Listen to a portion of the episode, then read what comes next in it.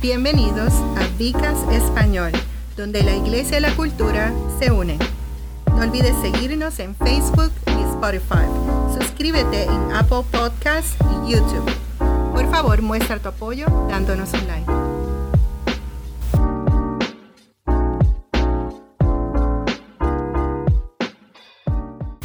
Que Dios les bendiga, que Dios les guarde. Este es su pastor y doctor Roberto González. Estamos aquí en Vicast en español y estamos hablando sobre el tema del libro de Efesios, una de las epístolas carcelarias. Y conmigo se encuentra el pastor Osmer. Nuevamente, gracias y es un privilegio estar acá. Eh, voy a hacer un, pequeño resumen porque esta es la última de, de, esta, serie, de esta serie. De esta serie y hemos estado hablando, como mencionabas, del libro de, Efesios, Efesios y comenzamos hablando sobre dónde estamos nosotros, o sea, dónde estoy yo en Cristo. En la segunda semana hablamos sobre no es la santidad, o sea, soy yo santo. Y la semana pasada hablamos sobre el soy bendecido, un tema bien interesante, que fue bien interesante, que hablaba sobre por qué es que Dios nos bendice y, y, también trataba a aquellos, eh, para aquellos que no han podido escucharlo, les recomiendo que lo escuchen, ¿no? Eh, sobre el sello y la gracia de Dios. O sea, eran temas, eh, eh, un tema bastante interesante de cómo es que Dios nos bendice a, a, través de cómo se de, la obediencia hacia él y no a través de una negociación como otras negociaciones, eh, como otras denominaciones hacen a través de negociaciones. O a otras religiones. tratando, tratando de, manipular a Dios, sino que Dios nos bendice solamente a través de, la obediencia y cómo es que nosotros eh, hemos sido adoptados, que fue uno de los puntos que más me, gustó eh, por Dios y que no somos huérfanos, algo que mencionaste, Roberto, me gustó muchísimo, ¿no? También tratamos sobre el sello que Dios nos pone haciéndonos nosotros a, nosotros hijos de él. O sea, el Espíritu Santo vino, nos selló, entonces no somos huérfanos. Y por último, estuvimos tratando sobre la gracia de Dios, esa gracia que aunque no merecemos, y es una gracia que abarca toda humanidad, pero de manera personal nos llega incluso más allá de esta vida que estamos viviendo. Eso es amén. Eso que es algo que, me gustó muchísimo. Y hoy vamos a estar eh, cerrando esa serie sobre Soy apreciado. Creo que es algo que a muchos les hace falta. Eh, eh, especialmente en la época que estamos viviendo, muchas personas no, no se sienten apreciados. Sí, eh, creo que, incluso las redes sociales y otros medios han resaltado mucho el hecho de, la necesidad que tiene la humanidad hoy en día de ser reconocido. O sea, como, como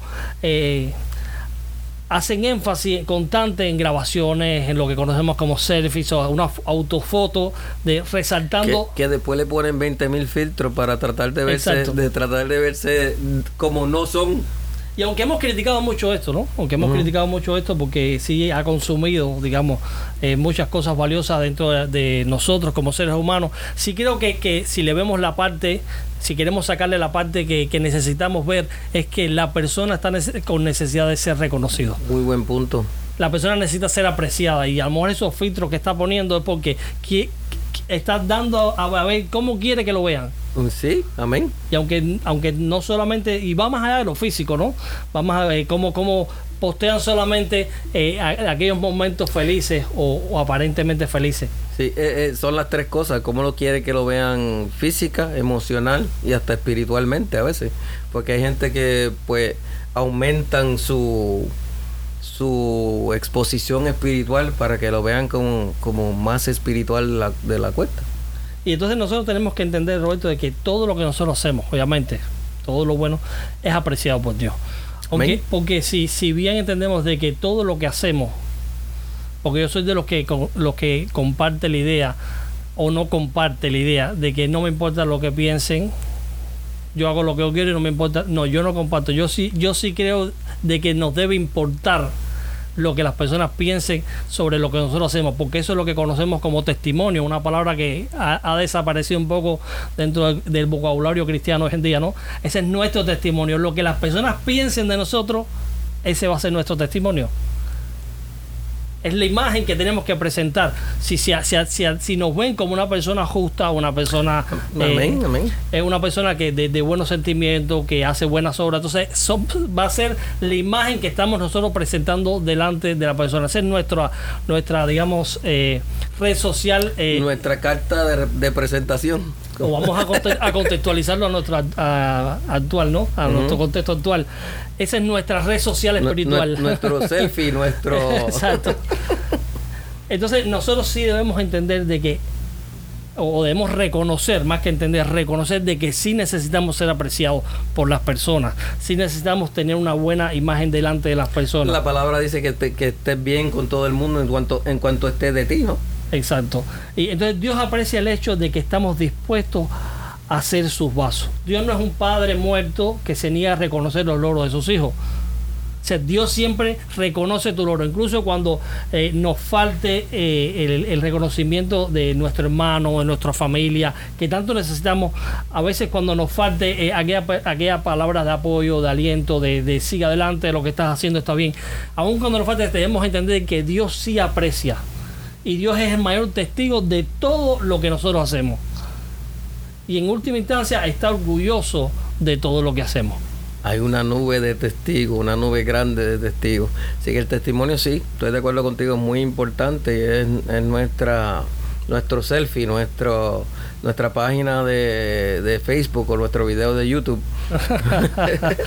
eh, quiero leer una porción de Mateo 10, eh, versos 29 al 31. Eh, para entrar en un poquito de contexto de, de cómo somos nosotros delante del Señor. Eh, no se venden dos pajarillos por un cuarto. Con todo, ni uno de ellos cae a tierra sin vuestro Padre pues aún vuestros cabellos están todos contados. Así que no temáis, más valéis, más valéis vosotros que muchos pajarillos. De todo lo que Dios ha creado, nada es más importante para Él que el hombre. Podemos ver aquí que eh, la importancia que tenemos eh, eh, delante del Señor. entendemos que la más grande obra de la creación ha sido la humanidad, el hombre y la mujer. Y fue la serie que estuvimos desarrollando previamente, que tenía que ver con el hermoso diseño. Y, vemos que nosotros somos una parte integral de ese diseño. Todas las cosas son, dice ahí que no que un pajarillo no cae sin que el Dios, sin que Dios lo, lo, tenga, lo tenga en cuenta. Pero más que eso, valemos nosotros.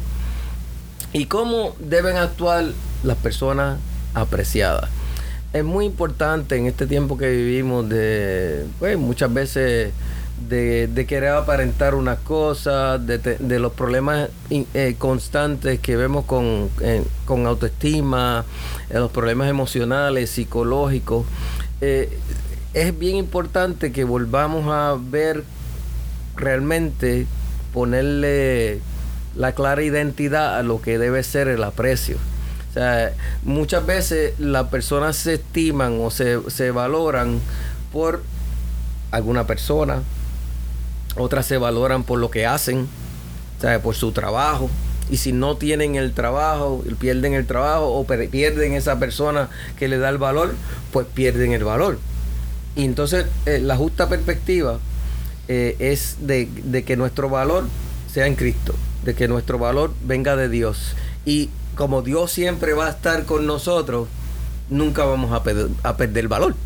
Nunca vamos a, necesitar ese, ese adicional de que nuestro trabajo o nuestra o una persona en específica no dé ese valor. ¿Querías decir Y, que, y que esto es algo que no cuesta si nosotros lo vemos, ¿cómo, que, cómo es que se aprecia algo? Cuando, cuando tú estás haciendo una apreciación ah, acerca de algo o de algo es cuando tú le estás dando un valor, pero no, no, no la apreciación no es monetaria. es, emocional, es, de, apoyo y eso no cuesta. Entonces, pero nos cuesta tanto a nosotros hacerlo. Eh, pues porque por lo que voy a entrar ahora, a veces, a veces hay unas situaciones que, que se salen por nuestra por, por, la forma en que somos como seres humanos, por la forma en que compartimos las cosas y por la forma en que nos vemos nosotros mismos delante de otras personas. O sea, eh, a veces la gente se aprovecha de nosotros. Y muchas veces eso trae en, nosotros frustración y coraje eh, porque sentimos que no estamos siendo apreciados, que no, que nuestro valor no se está, no se está notando, no se está llevando. ¿Y, qué se supone que nosotros hagamos en esa, en esa situación? Que entendamos que Jesús es quien es, realmente quien nos aprecia. Es nuestro modelo.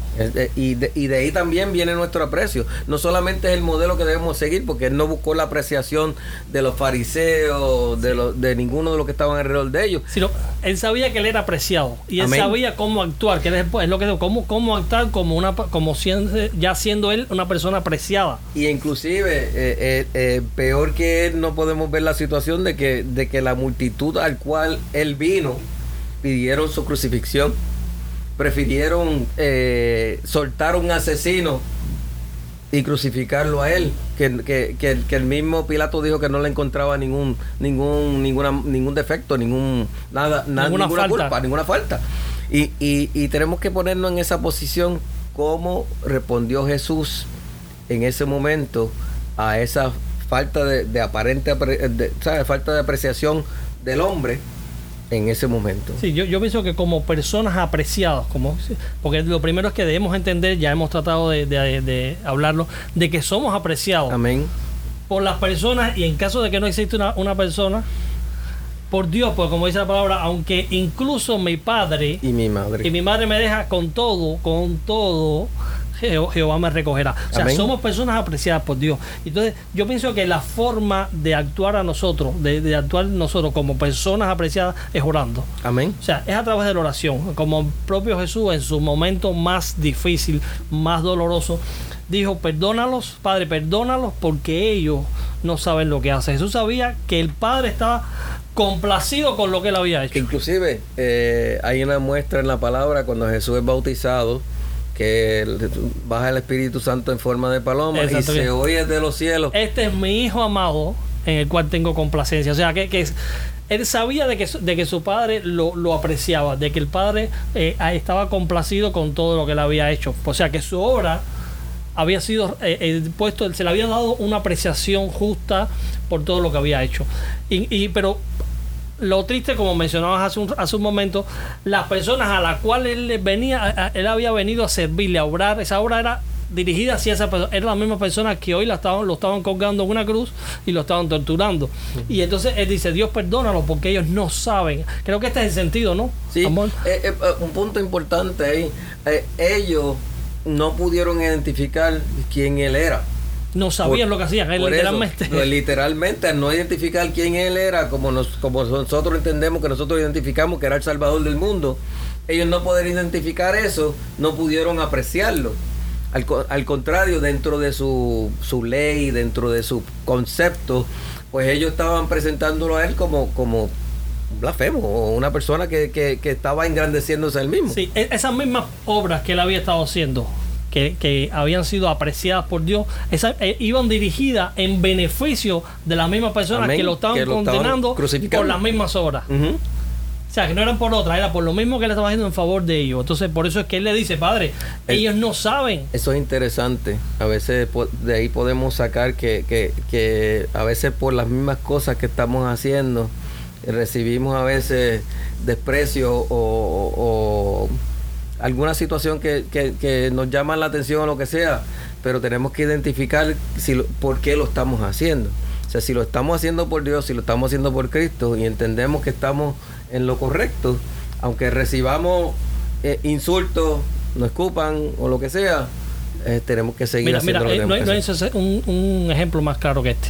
Una ocasión, una ocasión yo me acerqué a un niño que estaba súper molesto con sus padres, pero que no quería hablarle dando llantos, o sea, y yo me lo acerqué y le digo, ¿qué te pasa? Yo le pregunté qué le había pasado, no, mis padres me regañaron, me prohibieron hacer esto, me, eh, empezó a decir una lista de cosas que por la cual estaba bien molesto, y cuando yo le pregunté, ¿por qué sus padres lo están haciendo? No supo responderme. Mm. O sea, no, no supo responderme porque entendió de que todo lo que los padres habían estado haciendo no era para perjudicarlo, sino era para, para favorecerlo, para por su bien. Amén, amén. Y, y eso es lo mismo que Jesús hizo. hizo. Jesús vino a hacer algo y entonces al final fue castigado por lo mismo y él dijo, Padre, perdónalo. Entonces creo que oró, intercedió por ellos al Padre. Y esa es la forma de nosotros actuar como, como, como personas apreciadas. Por eso Pablo escribió muchas, a muchas iglesias que había estado en problemas, dentro de ellas Efesios, que después de todo lo que había hecho Pablo querían volver a su antigua vida. Y Pablo, Pablo siempre respondió diciendo, estoy orando por ustedes. O sea, en otras palabras, que cuando estemos en esas situaciones, cuando vemos que hay oposición o alguna problemática que no, no entendemos ni podemos trabajar, una de las respuestas más claras y sencillas es que lo llevemos en oración. Otras veces cuando no somos apreciados te- tendemos a ser competitivos de una manera no saludable. O sea, compe- competir de una manera que pretende mostrar que uno es superior que otro, eh, obviamente eso no es lo que la, la palabra nos invita a hacer. La competencia malsana a veces se puede ver incluso en el ministerio o en la iglesia, una cosa que yo nunca he podido entender. En lugar de edificar a otros en- a buenas obras, usamos buenas obras para mostrar a veces cuánto más cerca estamos de Dios que de otras personas. O sea que a veces se utilizan eh, ministerios o cosas así por el estilo para, para presentar cuán quizá cuán santo uno es o quizás cuán cuán comprometido con Dios uno se encuentra y, y ese no es el propósito. El propósito no está en la, en la competencia, el propósito no está, el propósito está en que Dios sea glorificado. O sea que, que en todo momento en la vida de, en la vida de la congregación, de las personas a las cuales nosotros servi- servimos, que ellos puedan ver la mano de Dios en sus vidas, transformando sus vidas, que ellos puedan tener crecimiento espiritual, que ellos puedan también ver que Dios puede usarlo a ellos para ser glorificado de una forma muy especial. Porque la- Pablo mismo dijo, somos un cuerpo. Y, en- y la cabeza no es ninguno de nosotros, la cabeza es Cristo. Y, y entonces cada parte del cuerpo tiene su, su motivación y su importancia. O sea que imagínate que el brazo, el brazo izquierdo fuera compitiendo con el brazo derecho. No hacemos nada nunca. O imagínate que la pierna derecha quiere ir a un lugar y la, la pierna izquierda quiere ir a otro lugar porque tienen visión diferente. No llegamos a, a la meta, no llegamos donde tenemos que llegar.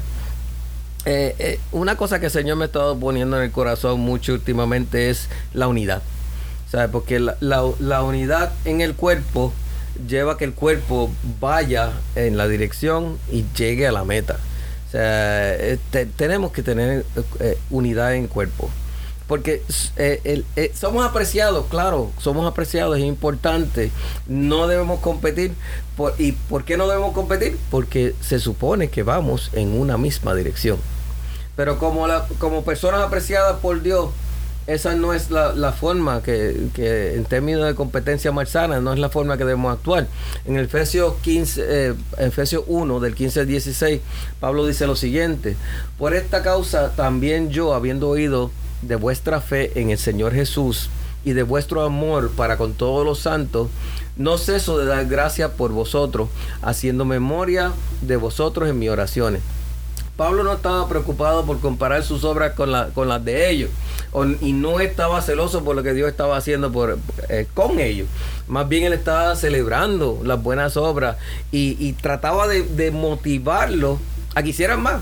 Las personas apreciadas intercambian la competencia, intercambian eh, la amargura, intercambian eh, el orgullo, intercambian todas las diferentes cosas, las intercambian por una celebración de fe.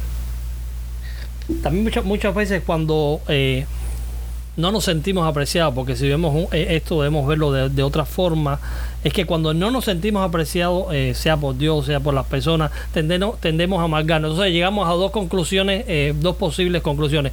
Eh, si no me aprecian lo que estoy haciendo, ¿para qué lo voy a seguir haciendo? Es una, una de, la- de las eh, reacciones sí, que, que tenemos ante no sentirnos apreciados. O, o la otra es... Que entendemos que no debemos tener. Exacto. O sea, y, y- y la otra es, bueno, la voy a seguir haciendo, pero la, la empiezan a hacer de mala gana, o sea, con quejas. eh, la que avanza. Y es, y es malo sentirse así. O sea, la, la, amargura entendemos cuánto daño puede hacernos y entender de... Entonces por eso es que debemos entender claramente de que sí somos apreciados por Dios y nosotros, nosotros debemos comenzar entonces a actuar de esta forma reconociendo, como decía, celebrando la- lo que dice la persona, lo que hace la persona, o sea, sea mínimo.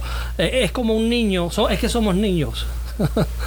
Cuando un la niño palabra es, dice, tiene que ser como un niño. es- es como un niño cuando, cuando hace algo y va corriendo al padre a enseñarle lo que hizo. O sea, nosotros debemos, debemos eh, comenzar a apreciar lo que hacen los demás. Y nosotros, aun cuando no seamos apreciados, a entender de que ya lo hemos sido por Dios. Y, y si permitimos, porque si permitimos que esta amargura llegue y nos afecte, en gran medida nuestra relación con Dios también se va a deteriorar si nos ama- amargamos contra otras personas, nuestra relación con Dios se va a amargar. Porque como la palabra dice, nuestra relación con nuestros hermanos depende mucho de nuestra relación con Dios. Como dice, si no amas a tu hermano, ¿cómo vas a amar a Dios? O sea, e- es una relación que tiene a tu que hermano que lo ve. Exacto. Debemos entonces recordarnos constantemente a nosotros mismos que si estamos en Cristo, somos entonces eternamente apreciados y que debemos llevar, llevarnos a ser agradecidos y siempre hay algo por lo cual estar agradecido en esta vida. Siempre buscar el algo que nos haga feliz. Efesios 1, 16. Pablo escribe, no dejo de dar gracias por ti. Las personas apreciadas nunca se amargan, pero una vez intercambian su amargura por agradecimiento. Debemos ser agradecidos de todas las cosas que Dios ha hecho por nosotros. Debemos ser agradecidos porque estamos en Cristo. Debemos ser agradecidos porque Él nos ve y, y- y nos ha hecho santos.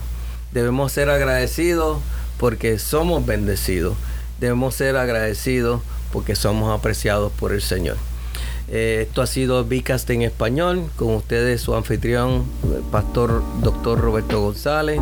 Me acompaña. El pastor Osmel y gracias por haberme permitido compartir esta serie. Que Dios me lo continúe bendiciendo. Que Dios me lo guarde. Gracias por acompañarnos en Vicast Español. No olvides seguirnos en Facebook y Spotify. Suscríbase en YouTube y Apple Podcast. Por favor, muestre tu apoyo con un like. Esto hace que crezca el Vicast y a expandir el Evangelio.